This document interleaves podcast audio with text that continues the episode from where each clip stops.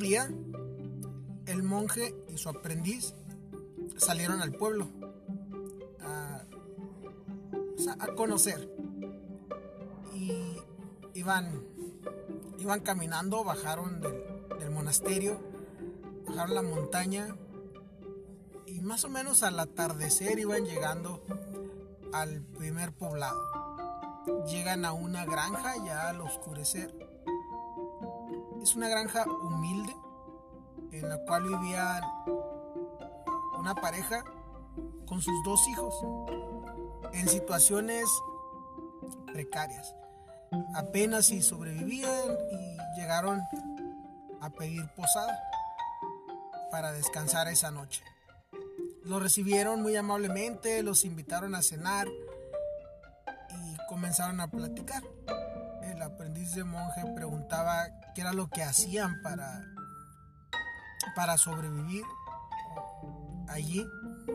Y les comentaba el dueño de la granja que solamente tenían una vaca, una vaca con la cual todos los días a las 4 de la mañana, 5 de la mañana para el amanecer, se levantaba, la ordeñaba y tomaba una tazoncito de leche para desayunar y con lo que resta hacían quesos.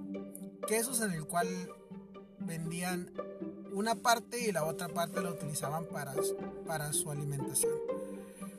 Y con eso, pues poco a poco iban, iban saliendo, ¿no? El poquito dinero que ganaban lo utilizaban para comprar tortillas, un poco de semilla y sembrar las verduras que, que ellos mismos comían. Y así habían, se habían mantenido pues durante su vida. Ya cuando se despiden para irse a dormir, el, el monje les comenta que antes del amanecer ellos iban a continuar su camino, por el cual les agradeció la hospitalidad que les dieron y aprovechó para despedirse de ellos. Y así fue.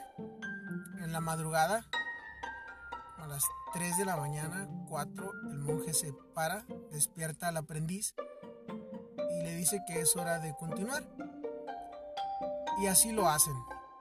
Van rumbo a la salida y el monje toma a la vaca que tenían en, el, granero y se la lleva junto con ellos. La sube a la cima de, la montaña y la arroja al precipicio.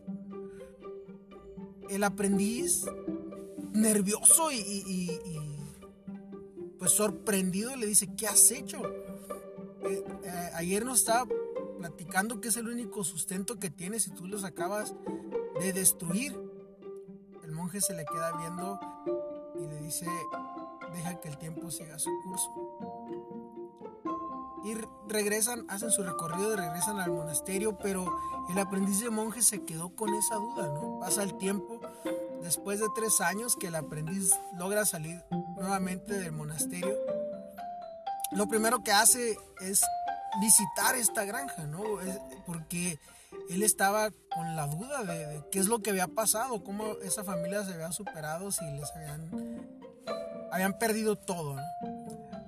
Cuando se va acercando, mira una granja que hasta duda que sea la granja donde él había llegado. Estaba una construcción más grande, tenían algunos tractores, tenían un establo grande con varias cabezas de ganado y pues temeroso eh, que ya no estuviera esa familia ahí, que hubiera tenido que haber vendido, llega y toca la puerta y se sorprende de ver al, al, mismo señor que había visto tres años atrás.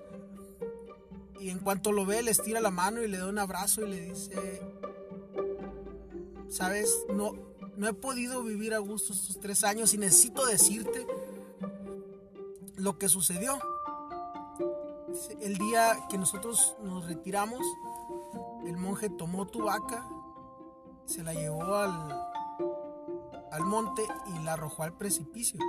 Me siento culpable por eso. El Señor lo volteó a ver, sonrió y le dijo, estoy muy agradecido. Porque cuando me desperté y no encontré mi vaca, me sentí desesperado, porque no tenía nada más que hacer. Y esta situación me hizo darme cuenta que tenía potencial para hacer muchísimas cosas. Comencé a sembrar, comencé a vender, a cosechar y vender lo que cosechaba. Y así pude crecer poco a poco hasta tener mis tractores, hacer crecer mi casa y llegar a donde estoy ahorita. ¿Cuántas veces caemos en nuestra zona de comodidad? Y tiene que pasarnos precisamente eso. nos tiene que morir la vaca para poder darnos cuenta de qué más podemos hacer. Te dejo este mensaje para que tú lo revises, para que tú lo analices, para que tú reflexiones y no esperes a que se muera tu vaca. Te mando un abrazo, que tengas un excelente día.